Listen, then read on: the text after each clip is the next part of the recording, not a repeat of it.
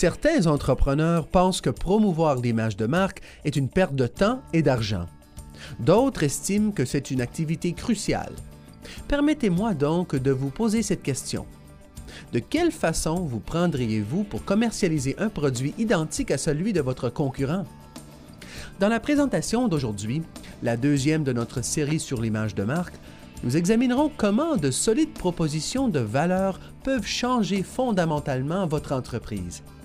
Je m'adresserai aux responsables d'une entreprise canadienne qui vend des liquides pétrochimiques, les mêmes liquides que ceux vendus dans le monde entier par des centaines de concurrents. Ce qui différencie cette entreprise, qui est une entreprise canadienne, soit dit en passant, c'est qu'elle est un chef de file. Mais comment y est-elle parvenue? Ici Michael Mancini, rédacteur en chef de Canada Export, la revue du service des délégués commerciaux du Canada destinée aux entrepreneurs désireux de faire des affaires, d'investir et de prospérer sur les marchés mondiaux. Vous pouvez consulter notre revue à l'adresse canadexport.gc.ca. Je suis en compagnie de John Florin, vice-président au marketing de chez Metanex à Vancouver. Merci d'être venu converser avec moi aujourd'hui, John. Il n'y a pas de quoi.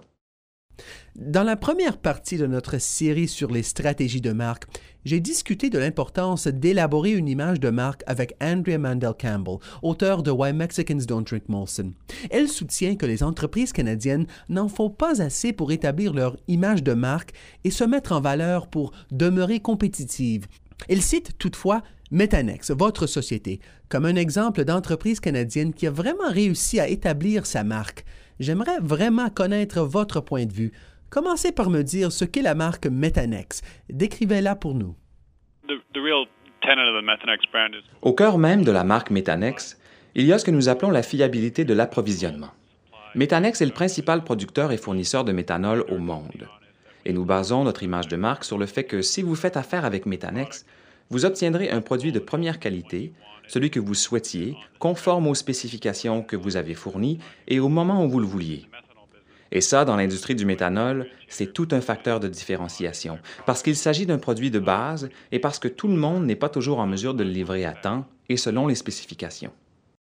Donc, ce que vous vendez, c'est bien plus qu'un liquide transparent qu'on appelle le méthanol? C'est bien ça. Ce que je veux dire, c'est que nous vendons un forfait. Notre image de marque n'est pas qu'une question de fiabilité. Elle véhicule aussi un concept comme la gestion responsable, en vertu de laquelle nous consacrons beaucoup de temps à la santé et à la sécurité, à la manutention sécuritaire du produit, à l'aide que nous offrons à nos clients et même à nos partenaires pour améliorer la gestion de leurs usines, l'exploitation de leurs navires ou celle de leurs terminaux en les rendant aussi efficaces que possible. L'image de marque est aussi une question de leadership pour nous. Elle nous pousse à prendre la tête dans tous les domaines de l'industrie du méthanol, et là je parle de prix, de marché ou de développement de nouveaux marchés pour nos produits, que ce soit dans le secteur de l'énergie ou des produits comme le biodiesel. Nous tenons absolument à être perçus comme le leader mondial dans toutes les utilisations du méthanol. Mais dites-moi, vous venez d'employer le terme gestion responsable. Pouvez-vous m'en dire un peu plus à ce sujet? De quoi s'agit-il? C'est un terme que nous utilisons. Euh, ce concept nous vient de l'Association canadienne des fabricants de produits chimiques. Il concerne tant la manière dont vous traitez le produit sur le marché que la façon de faire les choses à l'interne, la santé et la sécurité, pendant tout le cycle de vie du produit jusqu'à la gestion de votre usine et des relations de travail. On utilise parfois l'expression responsabilité sociale des entreprises. Nous, nous appelons ça la gestion responsable. En fait, il s'agit de ne causer aucun dommage à l'environnement et de ne nuire à aucun des intervenants dans nos opérations. Mais qu'est-ce qui a poussé Metanex à établir son image de marque de la sorte? Pourquoi avoir privilégié cet aspect des affaires pour vous démarquer de la concurrence? Uh, vous savez, l'industrie chimique a eu mauvaise presse à quelques reprises à cause d'agissements irresponsables et dans de nombreux cas, les produits chimiques ont été perçus comme mauvais. Nous tâchons de changer ce paradigme en affirmant que les produits chimiques jouent un rôle essentiel dans la vie de tous et chacun et qu'en vérité, la qualité de vie de tout le monde s'est grandement améliorée depuis leur apparition.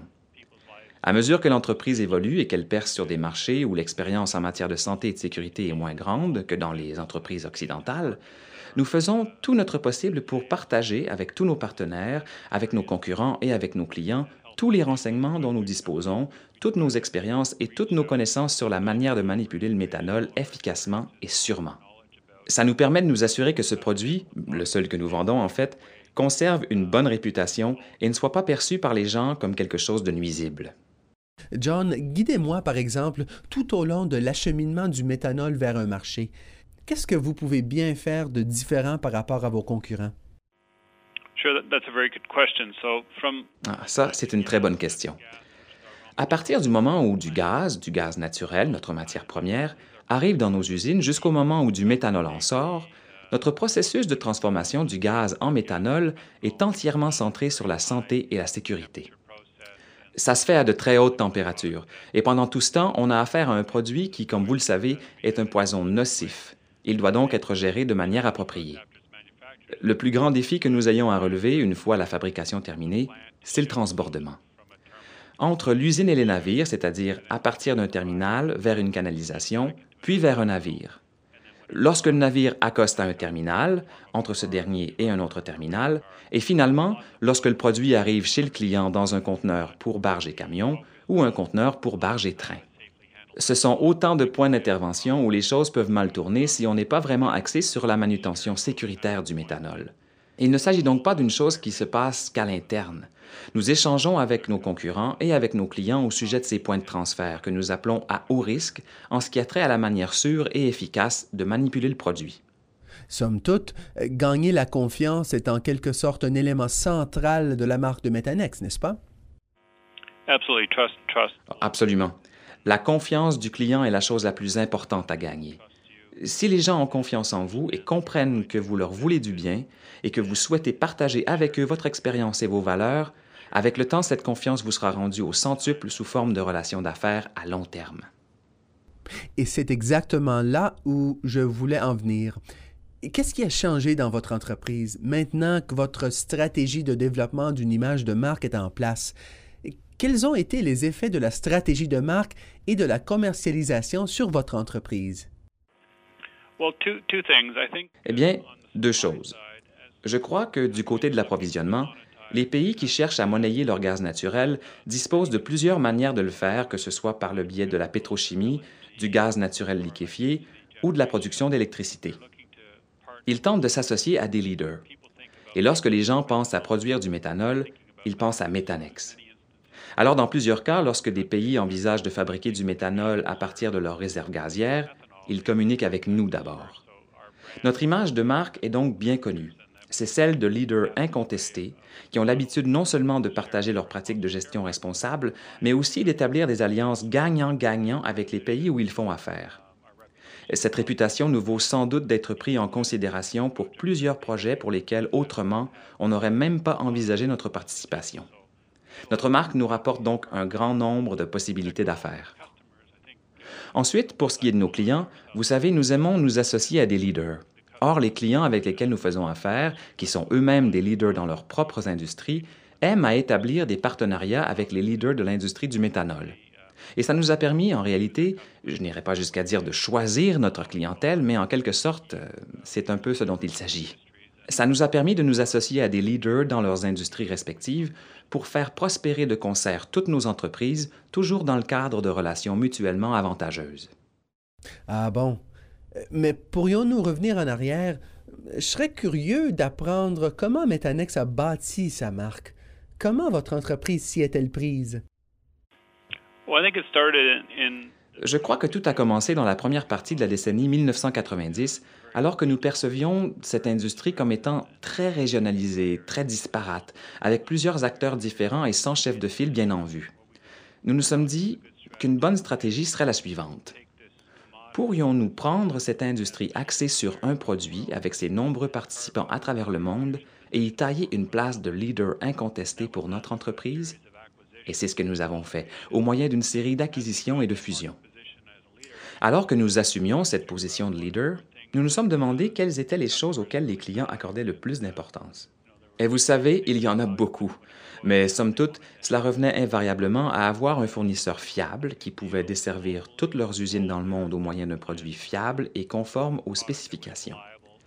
Les clients souhaitaient avoir un fournisseur qui soit un leader incontesté sur le marché et qui puisse les aider à comprendre le marché mondial du méthanol. Ils souhaitaient aussi que ce fournisseur partage les mêmes valeurs qu'eux alors qu'ils étaient en train de mondialiser leurs activités. Nous avions donc probablement quelque peu devancé la vague de mondialisation de ce secteur avant que plusieurs de nos clients et leurs produits dérivés soient eux aussi perçus comme mondiaux. Parlons maintenant un peu de vos activités internationales. Devez-vous adapter votre approche en fonction de chaque pays, euh, surtout en ce qui concerne la manière de commercialiser et de mettre en valeur l'image de marque de votre produit? Uh, uh, Nous adaptons en effet notre approche à chaque pays ou région. Nos entreprises à travers le monde ont beau être dirigées par des gens de l'endroit, ce sont les mêmes thèmes qui reviennent partout. On en parle peut-être différemment ou on les interprète d'une autre manière, mais des choses comme euh, j'ai déjà fait la mention de la fiabilité en matière de qualité, en matière de gestion responsable, en matière de leadership sur le marché. Ces facteurs sont à peu près constants de pays en pays, de région en région. Je dois dire que Metanex n'est pas une entreprise qui peut convenir à tout le monde. Si vous êtes un client ou une entité qui ne désire acheter qu'en fonction du prix, alors notre entreprise n'est probablement pas celle que vous recherchez. Mais si ce que vous voulez, c'est un forfait global, avec approvisionnement fiable et ponctuel, sans que vous ayez à vous en soucier, alors nous sommes manifestement en tête de file. Ainsi, au fur et à mesure que nous étendons nos activités à travers le globe, euh, en passant, nous venons d'ouvrir des bureaux à Dubaï et nous sommes déjà très présents en Chine, nous nous apercevons que les façons de faire des affaires diffèrent peut-être quelque peu, mais que les valeurs des gens et ce qu'ils recherchent sont très similaires. John, pouvez-vous m'initier aux différences dans les manières de fonctionner entre Dubaï et la Chine, par exemple? Quelles pourraient être certaines d'entre elles? Eh bien, en Chine, je dirais que les choses sont plus fluides. Comme c'est un marché en croissance, il faut se montrer beaucoup plus souple. Or, les entreprises de là-bas le sont. Vous savez, à Dubaï, on se trouve en plein cœur du Moyen-Orient et l'endroit regorge de réserves de gaz naturel. Les entrepreneurs de Dubaï cherchent à monnayer ce gaz, mais je crois que le changement pour eux, c'est qu'auparavant, ils voulaient prendre leur gaz, le transformer puis l'exporter, alors que désormais, avec la croissance de la population dans la région, ils cherchent plutôt à produire des dérivés du méthanol ainsi que d'autres produits pétrochimiques. En Chine, il s'agit plutôt d'être le fournisseur fiable d'un produit de qualité. Les Chinois ont l'habitude d'avoir affaire à des produits de différentes qualités. On fabrique beaucoup de méthanol là-bas, selon plusieurs spécifications différentes. Or, il y a des spécifications qui sont acceptables pour certaines utilisations, mais pas pour d'autres. La solution que nous proposons en Chine ne concerne donc pas seulement la qualité et la fiabilité, mais aussi la logistique, la chaîne d'approvisionnement et la manière d'amener le produit à son utilisateur final à temps et d'une manière très fiable et efficace. En Chine, ça ne va pas encore de soi. Les infrastructures logistiques n'y sont pas, disons, aussi sophistiquées que celles que l'on retrouve dans les pays occidentaux. Combien de votre temps et de vos ressources consacrez-vous directement à l'élaboration de votre image de marque mondiale? Eh bien, tout ce que nous faisons est en lien avec l'image de marque. Nous appelons cela l'expérience Métanex. Toutes nos discussions avec nos clients et avec nos clients potentiels ont trait à la différence apportée par Métanex. Il s'agit d'un produit de base, nous sommes bien d'accord. La molécule est en quelque sorte interchangeable, mais c'est toute une affaire que de l'amener jusqu'au client et nous passons beaucoup de temps à élaborer ce que nous appelons des propositions de valeur. Comprendre les besoins du client, comprendre ce qui les démarque dans leur secteur et vérifier s'il n'y aurait pas pour nous un rôle à jouer là-dedans. Nous consacrons beaucoup de temps à comprendre les marchés, à comprendre l'offre et la demande, à comprendre les propositions de valeur de nos différents concurrents et à nous démarquer réellement auprès des clients qui sont prêts à payer pour ce qui nous différencie. En terminant, quelle direction prendra, selon vous, la stratégie de développement de l'image de marque et de commercialisation de votre entreprise au cours des cinq à dix prochaines années? À quels défis vous attendez-vous à faire face? Je crois que notre plus grand défi est le suivant. À mesure que le méthanol s'intègre au secteur de l'énergie, nous aurons de plus en plus affaire à des consommateurs sur une base individuelle. Je crois que jusqu'ici, vous savez, je pourrais considérer que notre entreprise se résumait à quelques 50 gros clients très compétents et très renseignés à propos du méthanol. Mais au fur et à mesure que le méthanol est converti en produit énergétique, qu'on le mélange à du carburant ou qu'on passe du méthoxyméthane, du biodiesel ou du méthanol pour en arriver à de l'énergie, nous devrons vraiment négocier avec des consommateurs. Lorsque vous avez affaire à des consommateurs, votre message, votre stratégie de communication, le nombre de fois que vous devez communiquer suivent un paradigme vraiment très différent. Et nous aurons à réfléchir sur la façon dont nous souhaitons aborder tout ça en tant que métanex ou par le biais d'une association, une association sectorielle, car il s'agit vraiment d'un type de clientèle très différent de celui auquel nous sommes habitués. De même, je pense que nous serons appelés à rayonner encore plus géographiquement parlant à cause de notre clientèle régulière. Plusieurs de nos clients dérivés ont leurs usines en Chine ou en Asie, ou bien ils les déménagent dans ces endroits. Donc, je pense que nous avons tout intérêt à devenir de plus en plus habiles en ce qui concerne les cultures asiatiques. Alors que l'impact de notre entreprise s'était surtout fait sentir en Europe de l'Ouest ou en Amérique du Nord à cause du marché du méthanol, je dirais qu'au cours des prochaines 10 ou 20 années, le gros de nos affaires se déplacera du côté de l'Asie. Alors nous devrons avoir affaire à des leaders différents, des perceptions et des pratiques commerciales différentes en fonction du déplacement des dérivés vers l'Asie et de l'évolution du marché du méthanol là-bas. Excellent. Merci beaucoup d'avoir pris le temps de vous joindre à nous aujourd'hui, John. Il n'y a pas de quoi. Merci beaucoup. C'était John Florin, vice-président du marketing chez Metanex, qui nous parlait en direct de Dubaï, dans les Émirats arabes unis.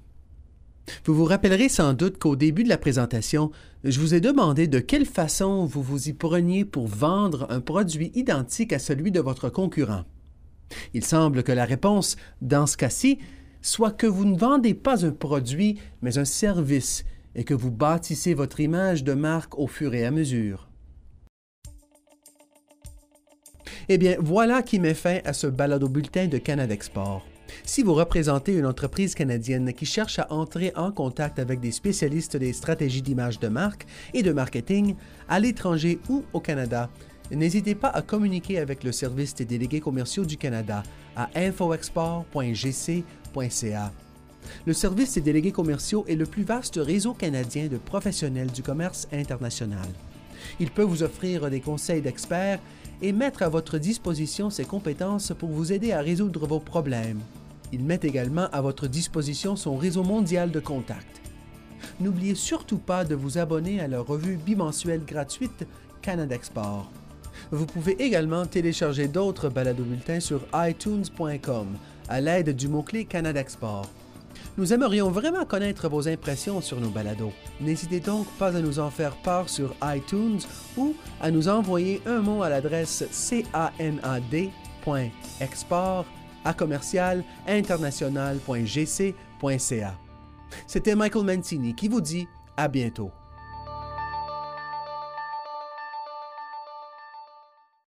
Ceci était une balado du gouvernement du Canada.